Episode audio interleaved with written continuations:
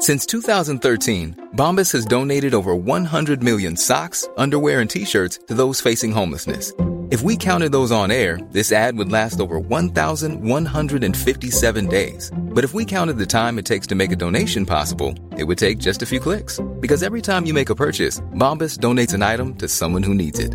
Go to bombas.com slash ACAST and use code ACAST for 20% off your first purchase. That's bombas.com slash ACAST, code ACAST.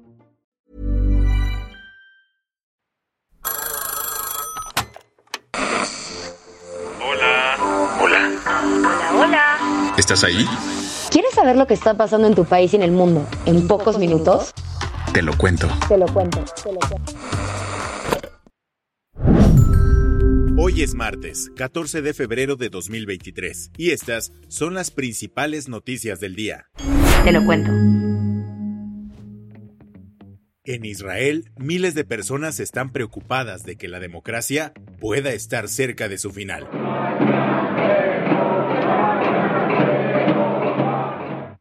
Al grito de democracia, democracia, miles de israelíes tomaron las calles de Jerusalén para protestar contra la reforma judicial impulsada por el gobierno de Benjamín Netanyahu. Los datos oficiales dicen que fueron 90.000 personas, pero las estimaciones reportan hasta 300.000.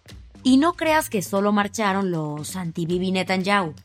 Las manifestaciones unieron tanto a judíos ultraortodoxos como a árabes israelíes o judíos de izquierda. Juntos marcharon los líderes del high-tech israelí con las comunidades LGBT. La gente llegó desde ciudades como Tel Aviv o Haifa para marchar con rumbo a la Knesset, como se le conoce al Parlamento israelí. Y es que justo ahí, el gobierno presentó una primera votación en comisiones para pasar sus planes judiciales. ¿Y de qué van?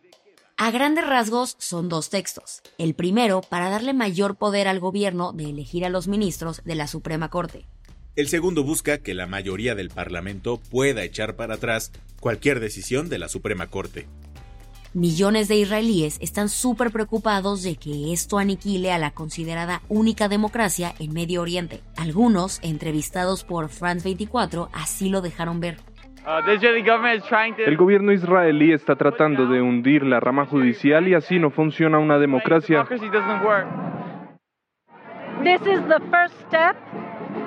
Este es el primer paso hacia el fin de la democracia en Israel y sin democracia no tendremos nada. El propio presidente de Israel, Isaac Herzog, ha dicho que está súper preocupado por los proyectos del gobierno. Creo que la forma actual de reforma en su conjunto genera una profunda preocupación debido a su potencial para dañar la institución democrática del Estado de Israel. ¿Qué más hay? Los interrogatorios en el juicio contra García Luna están llegando a su fin y ayer declaró uno de los invitados más esperados. La Fiscalía de Estados Unidos le metió nitro y acortó los tiempos del juicio contra el exsecretario de Seguridad Pública de México. Así que le quedan pocos días al proceso, pero eso no implicó que ayer fuera una de las jornadas más intensas. ¿Por qué? Primero porque Genaro García Luna se negó a testificar en su juicio. Así se lo comunicó al juez Brian Cogan en los primeros momentos de la sesión. El otro highlight del día ocurrió con la presencia en el estrado de Jesús el Rey Zambada. Se trata de uno de los más esperados en el juicio, pues es el hermano del Mayo. Bajo juramento, el rey confesó haberle entregado bajita la mano entre 6 y 8 millones de dólares en sobornos a García Luna. Esto habría ocurrido en 2005 en el restaurante Champs-Élysées de Ciudad de México. Las que tienes que saber.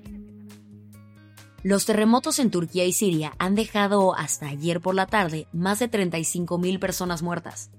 Y aunque la ayuda ha empezado a llegar a Turquía, muchos se preguntan qué onda con Siria. Pues una respuesta llegó ayer desde el Palacio Nacional de México, donde el canciller Marcelo Ebrard contó que y ha dispuesto el presidente que México haga una donación de 6 millones de dólares que se depositarán en cuanto nos den la cuenta bancaria. Esto depende de una oficina de Naciones Unidas a cargo de asuntos humanitarios.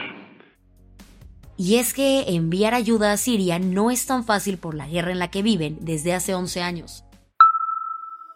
Y hablando de Marcelo Ebrard, ayer cortó el listón para los diálogos de paz entre el gobierno de Colombia y el Ejército de Liberación Nacional. El canciller mexicano inauguró el segundo ciclo de negociaciones de la Mesa de Diálogos de Paz, que se llevan a cabo en Ciudad de México. El objetivo de este encuentro es alcanzar un alto al fuego entre el gobierno y la guerrilla. Y para que nadie dude de lo prioritario que son estas negociaciones para México, Ebrard dijo que nos importa a todas y a todos los pueblos del mundo y muy especialmente a nosotros el pueblo mexicano porque Colombia es un pueblo hermano. Hay quien dice que parece película de la Guerra Fría. Hay quien le ve más cara de novela de Televisa. El punto es que el escándalo de los globos espías no para. Ahora China dijo que en este meollo Estados Unidos inocente inocente no es. En un revés digno de Roger Federer, el Ministerio de Asuntos Exteriores de Pekín dijo que en el último año ellos han registrado al menos 10 globos estadounidenses que sobrevolaron su espacio aéreo sin autorización. Washington negó todo y dijo que, por su parte, siguen investigando el origen de los ovnis que han derribado en los últimos días. Siempre creímos que Pablo Neruda murió de cáncer, pero ayer se confirmó que, en realidad, fue asesinado. El Nobel de Literatura falleció en un hospital de Santiago días después del golpe que dio Pinochet para derrocar a Salvador Allende. Y ahora, según lo que dijo Rodolfo Reyes, sobrino del autor, se confirmó que la dictadura envenenó a Neruda. Las sospechas empezaron en 2017, cuando expertos descubrieron la presencia de la bacteria del botulismo en el cuerpo del poeta. Así que investigaron si la bacteria fue inyectada, cosa que ya se confirmó. El sobrino adelantó la noticia ayer a El País, pero los resultados finales del informe se darán a conocer mañana. La del vaso medio lleno.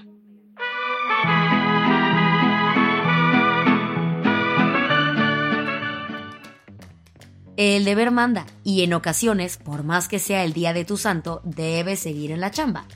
Es el caso de Eco, uno de los perritos rescatistas mexicanos que están salvando vidas en Turquía y que ayer cumplió siete años. Por eso sus compañeros, peludos y humanos, de la Secretaría de Marina le cantaron las mañanitas ayer en Turquía. En este lugar de catástrofe, no omitimos festejar sus siete años que ha estado con nosotros. Eso, muy bien. Gracias, Eco. Feliz, cumpleaños, Eco. Sigue salvando vidas. Con esto cerramos las noticias más importantes del día. Yo soy Isabel Suárez. Y yo soy Baltasar Tercero. Gracias por acompañarnos hoy en Te lo cuento. Nos escuchamos mañana. Con tu nuevo shot de noticias. Chao.